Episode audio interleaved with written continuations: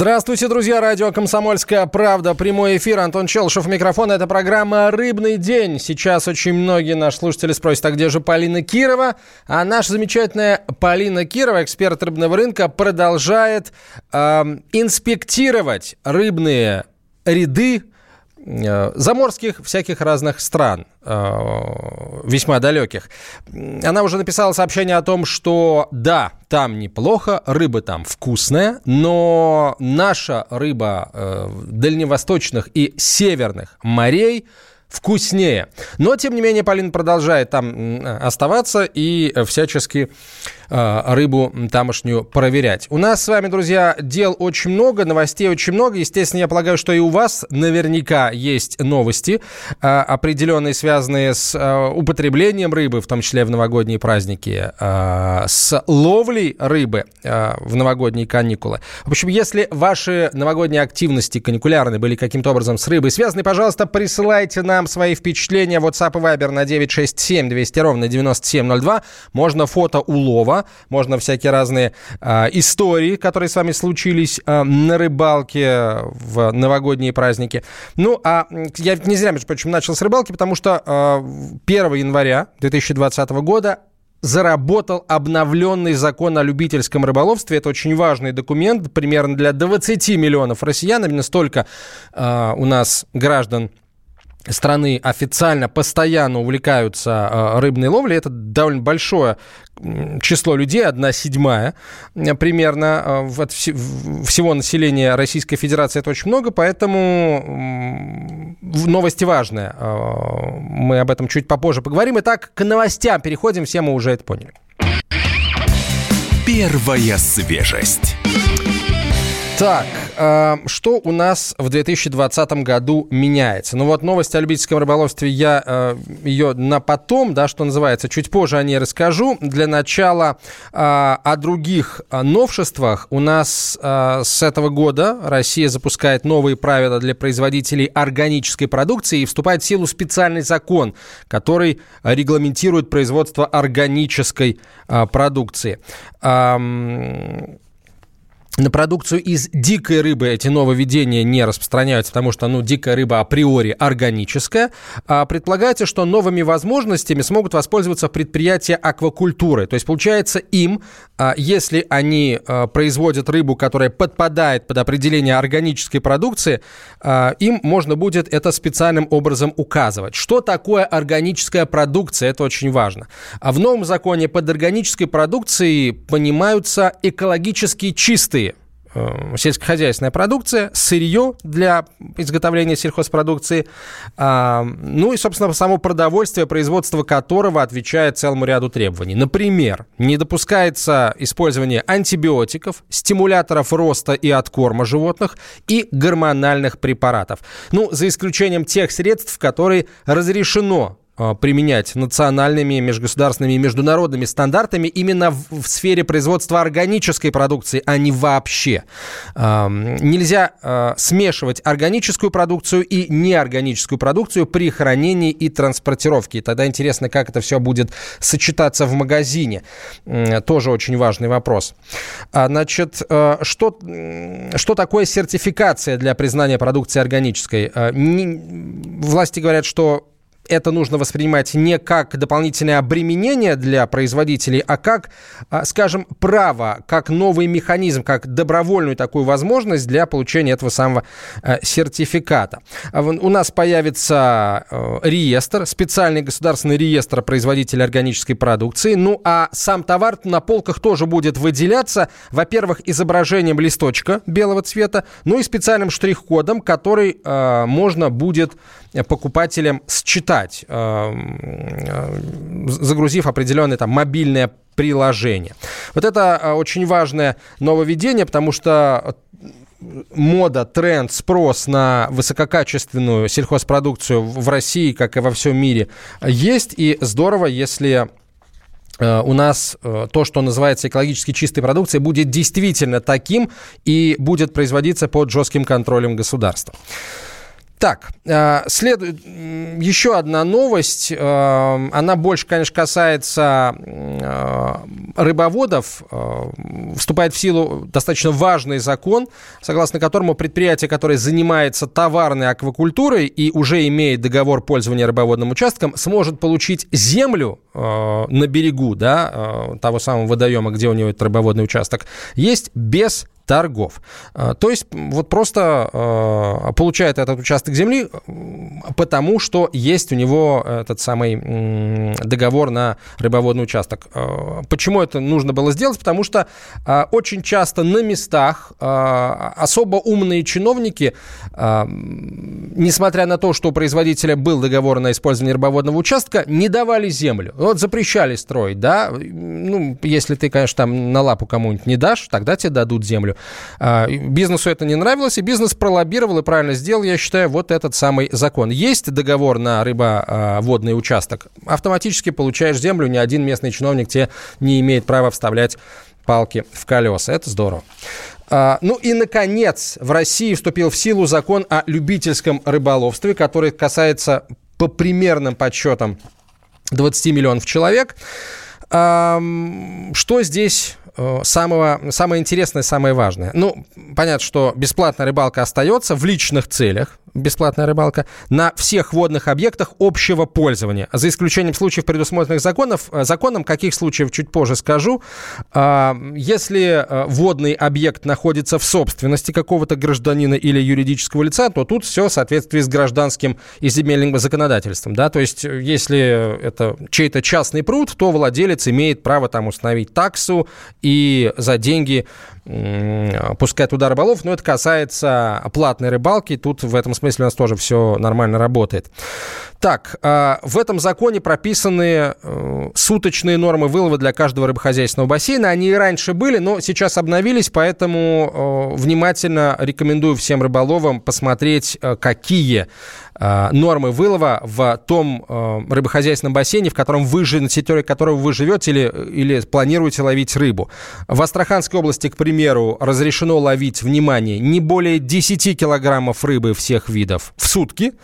А, если это конкретно судак или конкретно вобла, то не более 5 килограммов в сутки. Понятное дело, что э, рыба, занесенная в Красную книгу, вылавливаться вообще не мог, э, рыба вылавливаться вообще не может. Так, что касается теперь вот тех самых э, участков, где нельзя будет ловить рыбу. На особо охраняемых природных территориях, конечно, на землях обороны и безопасности, а также на участках, которые выделены под производство аквакультуры. Ну, в зоне э, как раз разведения рыбы, мы об этом чуть позже э, говорили. А, кроме того, теперь запрещено заниматься подводной охотой в местах массового отдыха. Ну и э, категорически запрещено использовать сети, но здесь есть, что называется, нюанс. Понятно, что э, для районов Сибири и Дальнего Востока сделают исключение, там ловля сетями традиционный вид э, рыболовства для личного потребления. Людям нельзя, людей нельзя лишать э, их, э, так сказать, уклада, по сути. Но, но и там сети будут подлежать учету, будут маркироваться, заноситься в специальный э, реестр. Во всех остальных э, случаях для, личного, э, для рыбалки в личных целях сети запрещены. А теперь это самый нюанс. Все мы прекрасно знаем, что эти сети и сейчас запрещены, но ничего не мешает браконьерам э, эти сети э, использовать. И не сделано, на, на мой взгляд, главное, нет прямого запрета на продажу сетей. Поезжай на любой рынок, вот прямо сейчас, ты найдешь массу этих самых дешевых китайских сетей, которые потом остаются в водоемах и убивают вообще все живое. В этом смысле, я полагаю, к сожалению, каких-то изменений не произойдет. Ну, пока, по крайней мере, они не предусматриваются. Так, а, нам, нам, нам уже начинают писать сообщения э, рыболовы. Друзья, пишите, я обязательно все зачитаю. Э, и еще несколько новостей, э, очень коротко э, вашему вниманию. Во-первых, с сегодняшнего дня Россия ввела ограничения на ввоз из Китая целого ряда рыбной продукции. Во-первых, речь э, э, это угорь, это тилапия, это осетры и это форель, а также некоторые виды креветок. Кроме того, а, смеси, которые содержат указанные продукты, вот смеси типа морских коктейлей, из Китая тоже вводить нельзя. А, почему, собственно говоря, введен этот запрет? Потому что в рамках инспекции на предприятиях Китая были выявлены многочисленные нарушения, в том числе связанные с недостаточным контролем безопасности выпускаемой продукции аквакультуры, с риском незаявленного применения при выращивании гидробионтов лекарственных средств, гормонов, о которых мы уже сказали, ну и так далее. Отсутствием или недостаточной работой системы прослеживаемости. Вот это вот, э, вот эти все нарушения достаточно серьезные привели к тому, что с сегодняшнего дня из Китая запрещен ввоз в Россию, внимание, угря, тилапии, осетра, форели и э, некоторых видов креветок. Э, имейте в виду, дорогие друзья, при э, покупке. Ну, еще одна печальная новость, она тоже пришла из Китая. В Янцзы таки вымер э, крупнейший вымерла, точнее, крупнейшая а, пресноводная рыба современности. Это китайский веслонос, дальний родственник наших осетров. А, он действительно считал самой крупной пресновод, чисто пресноводной рыбой. До 250 килограммов вырастал. Но уже, к сожалению, о нем мы будем говорить в прошедшем времени, потому что этих рыб больше не осталось в природе вообще.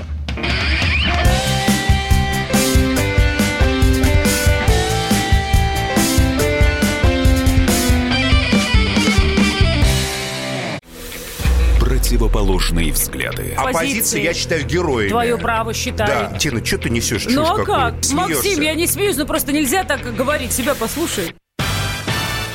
Разные точки зрения. Призывы «надо выходить и устраивать майта» — это нарушение закона. И вообще это может закончиться очень нехорошо. Вы не отдаете себе в этом отчет? По-моему, некоторые решили допрос устраивать.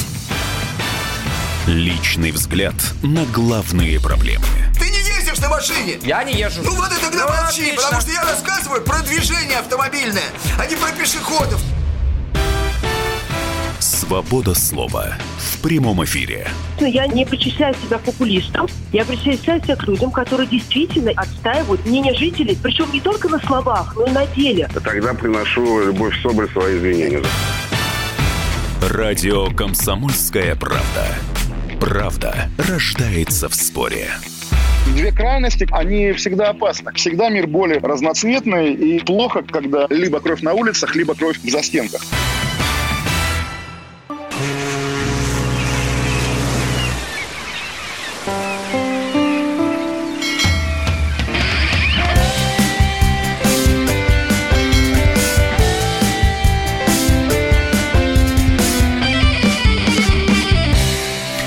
Продолжаем «Рыбный день». Антон Челышев у микрофона. Полина Кирова, напомню, в дальних странах инспектирует э, рыбную продукцию заморскую. Э, пока к счастью, в нашу пользу, в пользу нашей рыбной продукции результаты этой инспекции.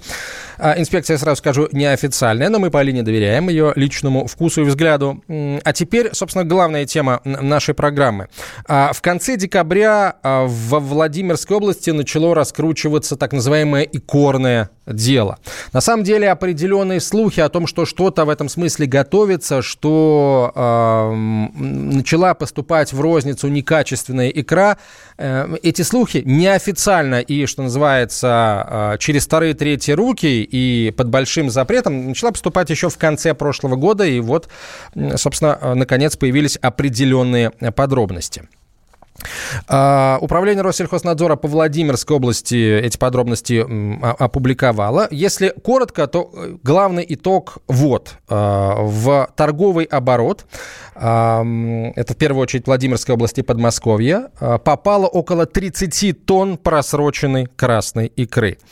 А в, Россельхоз... в управлении Россельхознадзора по Владимирской области рассказали, что вот накануне Нового года специалисты Россельхознадзора выявили нелогичные схемы перемещения красной икры по городу Киржачу, а точнее по одной улице города Киржача, юбилейной, очень короткая улица.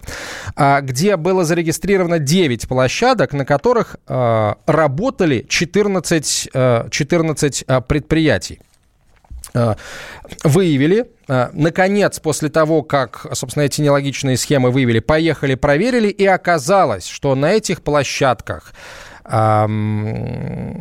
из поступившего из Белоруссии сырья, то есть замороженной красной икры, готовили, э, ну, суррогат красной икры. Э, красная икра была с неизвестного происхождения, некачественная, с истекшими сроками годности, но с нормальными ветеринарными э, сертификатами. Оказалось, что ветеринарные сертификаты левые, естественно, выдавал ветеринарный врач СББЖ, станции по борьбе с болезнями животных э, Киржачского района. С этим человеком уже работает Федеральная служба безопасности, между прочим. А, ну и э, вот главный итог в торговом обороте 30 тонн просроченной красной икры. Э, Россельхознадзор сообщил, что э, продавцам, так сказать, та, торговым сетям об этом сообщили, мол, ребята, разбирайтесь, ищите, выявляйте.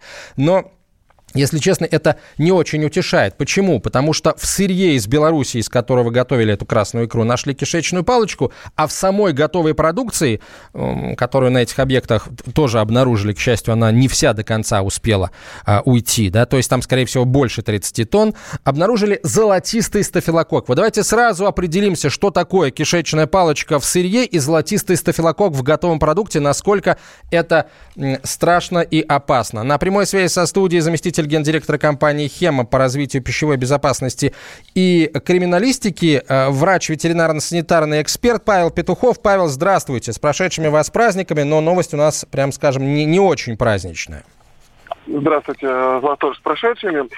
Вот, э, давайте тогда разбираться. Относительно кишечной палочки чуть-чуть попозже. Начнем все-таки про стафилококк. Да, как бы гораздо более реже. опасная э, да, да, возбудитель. Смотрите, стафилококк это вообще одна из ведущих э, причин микробно-пищевых отравлений, которые существуют. Стафилококки вызывают множество инфекций организма человека, э, причем кожных, поверхностных, ангины страшные вызывает. А самое главное, он вызывает интоксикации. А самым важнейшим патогеном является как раз стафилококк ауреус, то есть золотистый стафилококк. Почему? Потому что он достаточно стойкий, он высоковирулентен, и он очень сильно устойчив к любым антибактериальным препаратам, то есть к антибиотикам. А бактерия стафилококки вообще направляется от греческого такое интересное слово стафула, то есть как э, греческое, то это именно виноградная гроздь, потому что они нара, нара, нарастают такой именно гроздь, гроздь, гроздь. Она очень быстро делится, этот, именно этот патоген. А, попадает он достаточно интересно, что сам стафилококк золотистый, если у вас хороший иммунитет, он особо не вреден. А вредны его именно продукты жизнедеятельности, Токсины, продукты да. питания. Угу, угу. Вот, то есть, смотрите, когда он уже находится в этой икре, а, либо там в мясе, либо в молочной продукции, особенно кондитерской, он живет и размножается. Потом он умирает, он то есть, теряет свою вирулентность, но они там остаются же следы жизнедеятельности, называется энтеротоксином, ага. который как раз и вызывает самые основные проблемные для человека моменты. Там получается именно токсикоинфекция. Основные энтеротоксины, которые у нас существуют, это А, Б, Е, Д и С. Вот, они вызывают очень серьезные острые заболевания, то есть буквально в течение там двух-трех часов у человека может заболеть резко живот, сопровождаться диареей, повышение температуры. Существовал еще энтеротоксин ЕФ, его называли, но на самом деле его вычислили в отдельно перенесли э, токсин. Это, это синдром э, токсического шока. Это самое наверное, страшное, что может делать золотистый стафилококк, выделять это такой токсин. Этот токсин очень сильно влияет на кровеносное давление. Идет понижение давления и э, рвота, понос, головная боль. И такие люди должны немедленно быть отправлены на госпитализацию. Вопрос о том, как мог попасть стафилококк, на самом деле очень, его очень много в воде, на, на грубо говоря, на ну, в цехах, если там нет хорошей системы ХАС и санитарной службы. Самое интересное, что его может принести больной работник с ангиной, когда вот кашляет э, и попадает в этот момент. Э, второй вариант – это на руках с микроповреждениями. То есть человек, который болеет стафилококком. А самое опасное именно стафилококковая инфекция, то, что человек, даже который не болеет, очень хороший иммунитет, то есть для него стафилококк – это норма на руках, он его может тоже принести. То есть здесь нужно осуществлять очень хороший контроль по санитарным службам и именно проверять своих работников, которые могут это делать. То есть основные пути попадения – это фасовочное оборудование, оборудование, банки и сотрудники, которые работают, занимаются фасовкой в момент. Если это неизвестно, где фасовалось, естественно, об этом и есть самое страшное, что попадает. А, а, Павел, вопрос. А, можно ли каким-то образом, открыв банку, понять, что с ней что-то не так? Вот, что она там заражена либо стафилококком, либо там вот эти вот энтеротоксины, продукты жизнедеятельности стафилококка есть?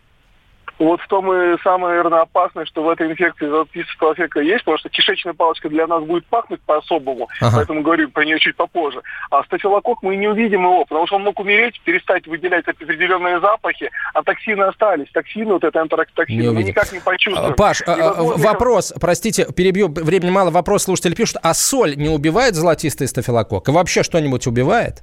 Убил, да, да он сам умрет в этой продукции, а токси, энтеротоксины останутся. Он если уже попал, он уже там пожил, поел, умер сам, все, он не опасен, как сам, сама бактерия не опасна. Поймите, опасны его продукты. Понятно. Вот теперь понятно. никуда не деться. И соль с ними ничего не сделает с этими продуктами. Соль с ними ничего не сделает. И К сожалению. методы выявления только ДНК метод самый быстрый, который может выявлять микробиологию очень долгий, и ДНК метод. А, ну и теперь, собственно, про кишечную палочку в сырье. Кишечная палочка сырье, ну это нарушение именно, понимаете, кишечная палочка это самая распространенная, наверное, инфекция, которая есть. Это любое производство должно контролировать своих, опять же, работников. Основная причина внесения в основном это все-таки люди, которые работают на предприятии. Это проверка выпускающего своего продукта, но это, это просто нарушение, вопиющее нарушение работы там, именно самого производителя сырьи. То есть, либо, конечно, это нарушение именно больного человека, который больной сотрудник, который вышел, чтобы не терять свои лишние деньги э, в больном состоянии, потому что кишечная палочка переносится у нас через э, рот, либо через фекалии. Соответственно, нечистые руки. Если хорошо мыть руки перед работой с фасовкой, никакой кишечной палочки на производстве не будет. А, последний вопрос. Как понять, что тебе стало плохо именно от съеденной там икры или рыбы, или вот какого-то конкретного пищевого продукта? Когда ты почувствуешь первые симптомы? Смотрите, как у любого токсикоинфекции, симптомы начинаются, первые самые экстренные симптомы при высокой концентрации эндотоксинов начинаются 2-3 часа. Вы почувствуете, самое главное, резкую боль в животе, потому что идет воспаление слизистой желудочно-кишечного тракта, температура сразу поднимается, и, естественно, рвота и диарея.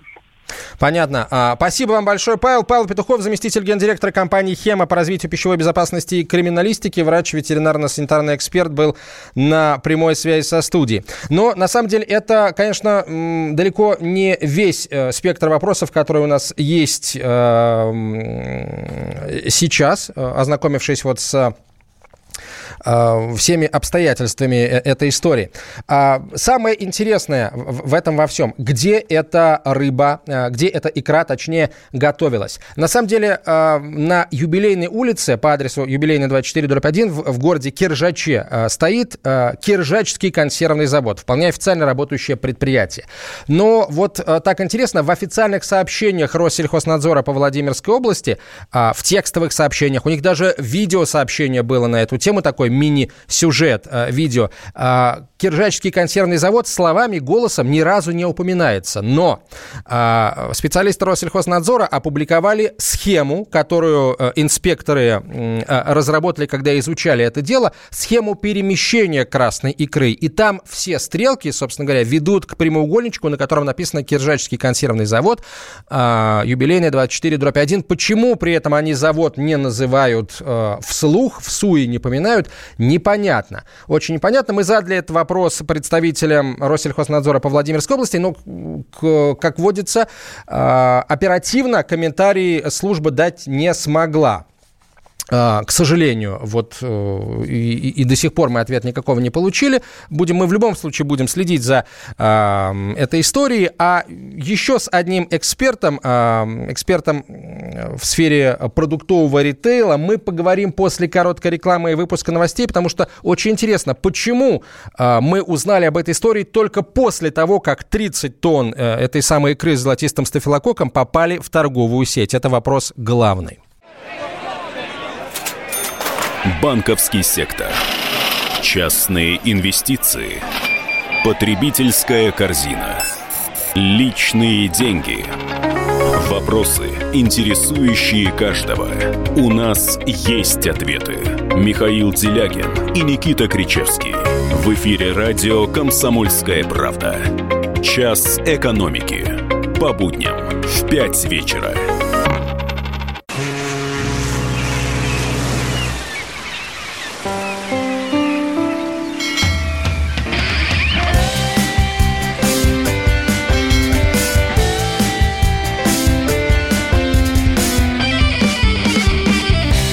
Это программа «Рыбный день», радио «Комсомольская правда», прямой эфир. Антон Челышев у микрофона. Говорим о киржачской, киржачском икорном деле. Я напомню, что в преддверии Нового года а, выяснилось, что с одного из а, предприятий, расположенных на территории э, города Киржача Владимирской области, в торговую сеть э, во Владимирской области и в Подмосковье ушло 30 тонн красной икры, зараженной золотистым стафилококком и кишечной а, палочкой.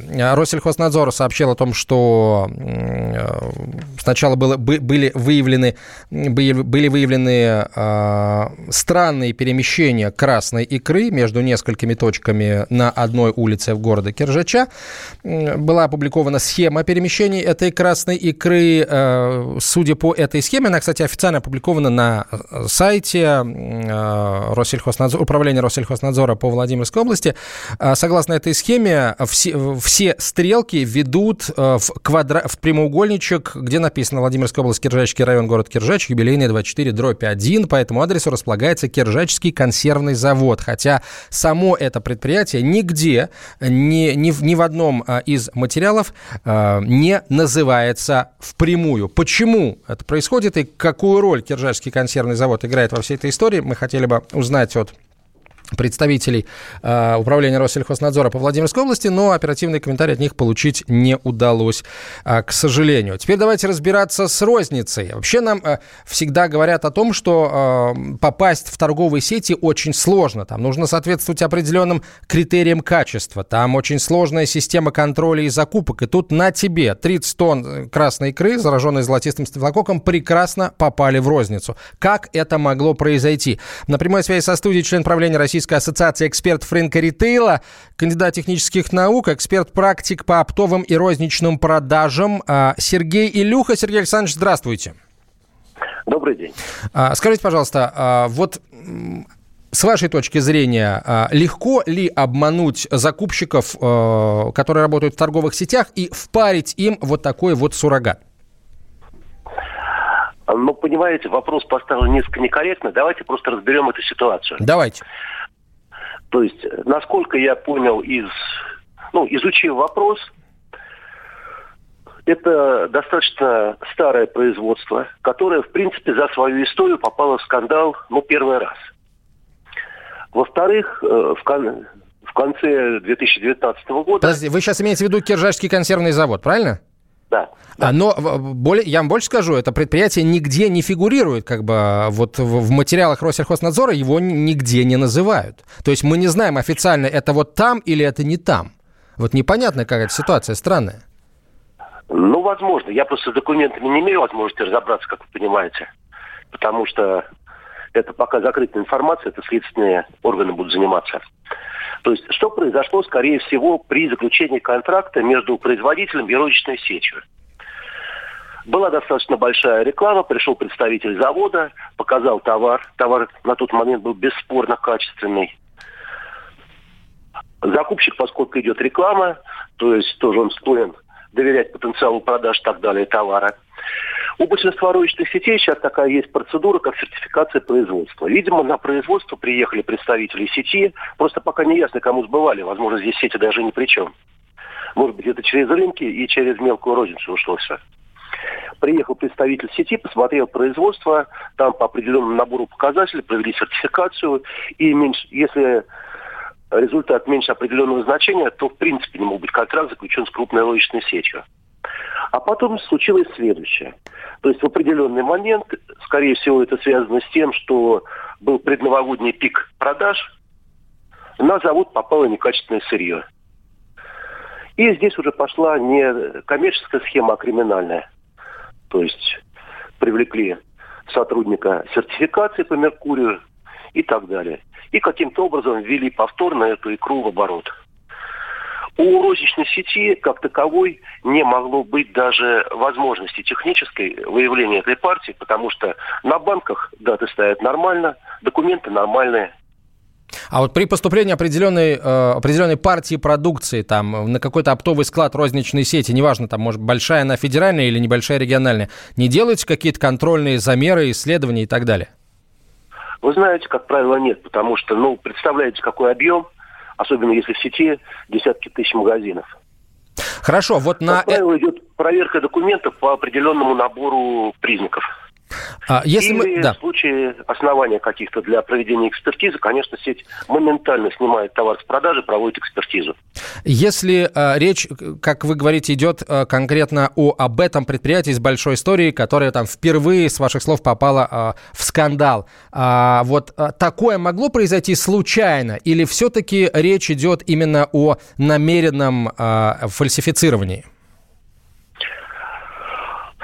Ну, тут как сказать? Тут, в принципе, система Меркурий, она для того и создана, чтобы выявлять случаи возможных вот этих вот фальсификаций. Практика регистрации по одному адресу большого количества мероприятий, она, в принципе, не нова. Просто это какой-то офисный центр и так далее. И она, в принципе, не противозаконна. Здесь просто, ну, вот, первый раз это не первый. Очень странно, если первый раз и попался. Но, тем не менее, сейчас нет у меня оснований считать это первый раз это произошло, Мгм. не первый, и как часто. Хорошо, вот вы как человек, который специализируется на закупках, да, а, какой бы вы совет дали покупателям, где а, не стоит покупать красную икру, чтобы не нарваться вот на такое? Я хочу сказать, что все-таки чем крупнее сеть, тем э, строже у нее отбор контрагентов, и тем больше внимания она уделяет правильности документов и сохранности товара на всех этап, этапах логистической цепочки. Поэтому, ну, есть магазины, которые, может быть, у дома, и вы доверяете, и они лояльны. В остальных случаях я бы все-таки обратил внимание на крупные магазины. Это или региональная сеть, или, может быть, федеральная сеть. Ну и второе, опять же, смотрите по своему уровню дохода, потому что, ну, как правило, цена, особенно на такие продукты, как икра, она соответствует качеству. То есть, чем дороже продукт, тем, соответственно, больше гарантии, что он будет качественным. Спасибо вам большое. Сергей Илюха был на прямой связи со студией, член правления Российской ассоциации экспертов рынка ритейла. А мы будем далее следить за расследованием э, этого икорного дела Владимирского, а точнее Киржачского, а прямо сейчас я предлагаю поиграть. Селедка под шубой. Разыграем, как всегда, сертификат на баночку качественной качественной красной икры э, от сети рыбных супермаркетов «Рыбсеть». А, напоминаю, как мы играем. Берем одну рыбу и накрываем ее шубой из фактов. Эти факты э, мы приводим вам. Ну, а вы э, варианты ответов присылайте в WhatsApp и Viber на 967 200 ровно 9702. 967 200 ровно 9702. Тот, кто первым пришлет правильный ответ, тот и молодец, и победил, и получит этот самый сертификат. Итак, поехали, друзья. Факт номер один. Когда-то эта рыба, водившаяся на тот момент в Плещеевом озере, входила в коронационный обед и в постное меню царского стола.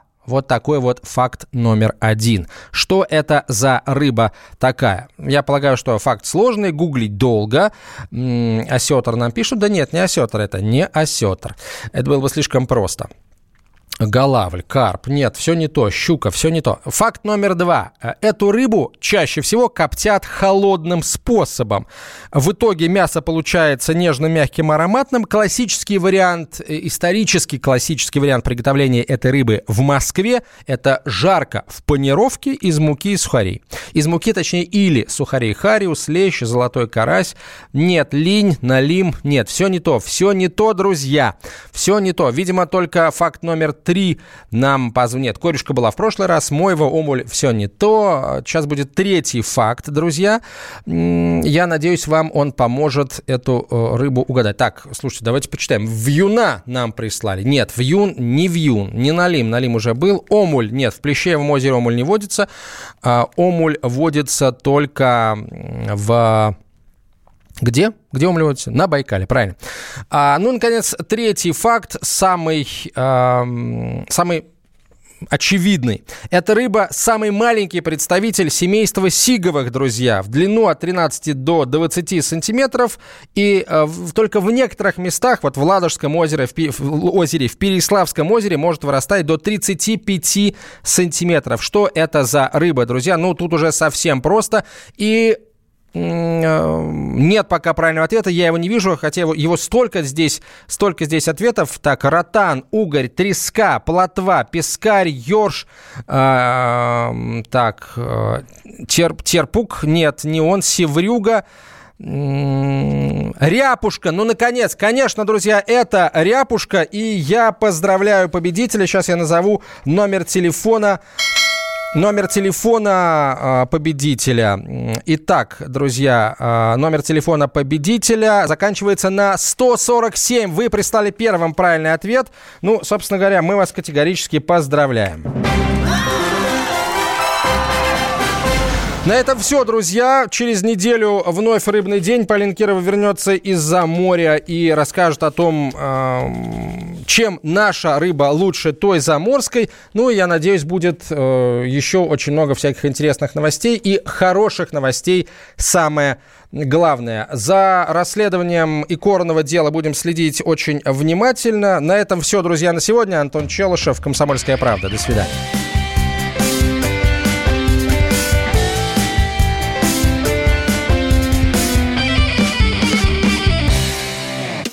Политика. Владимир Путин приехал в Японию на саммит большой... Экономика. Покупательная способность тех денег, которые вы... Аналитика. Что происходит правильно, а что происходит Технологии. В последнее время все чаще говорят о мошенничестве с электронными подписями. Музыка. Всем привет! Вы слушаете «Мир музыки». Радио «Комсомольская правда». Слушает вся страна.